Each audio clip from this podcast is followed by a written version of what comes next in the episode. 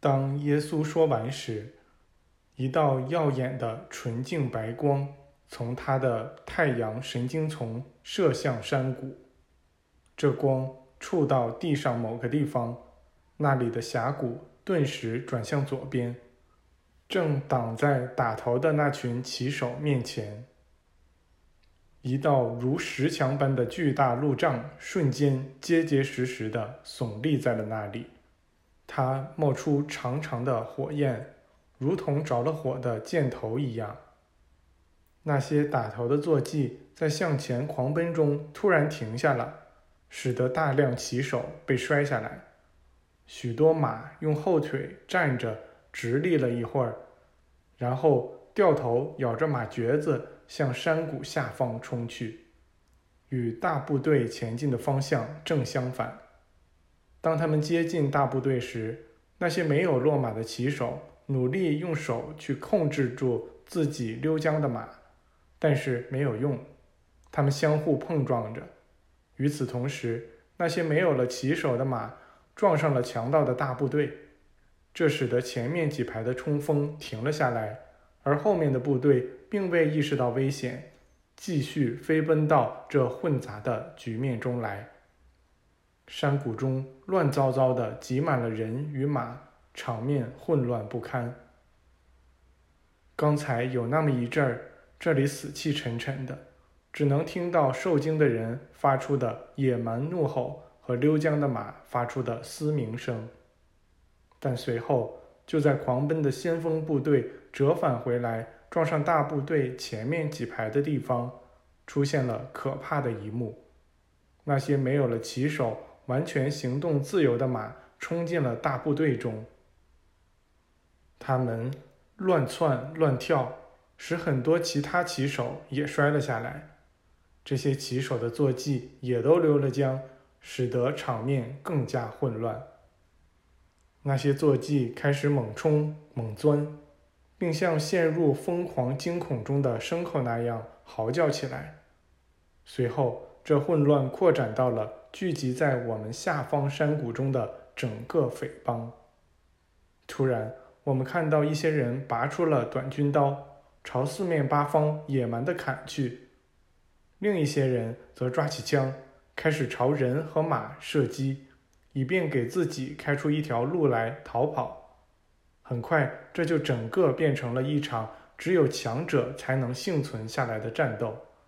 最后，那些幸免于屠杀的人朝着空地狂奔而去，在他们身后的山谷里堆满了死伤的人和马。我们赶紧下山去，尽可能地帮助那些伤者。所有村民和大师朋友都加入到我们中间，往四面八方都派出了信使，向远方请求援助。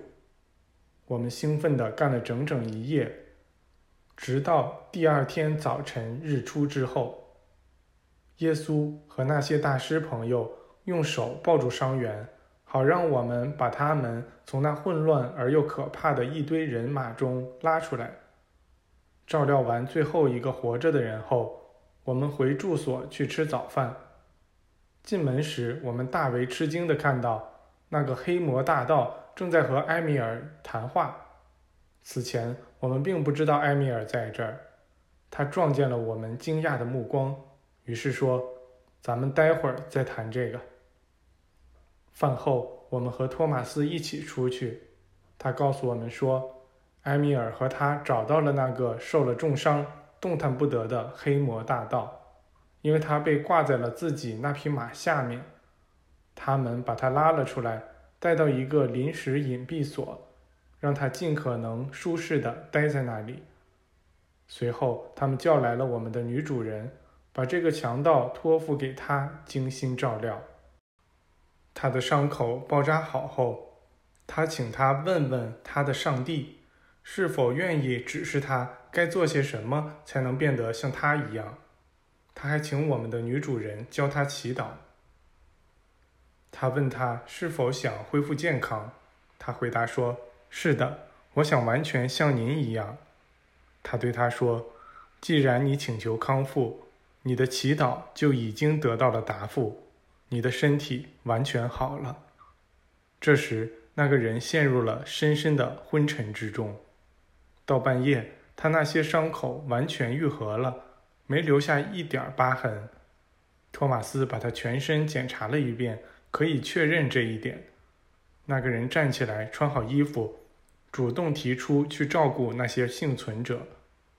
我们还看到很多我们认为注定会死去的人，全都彻底康复了。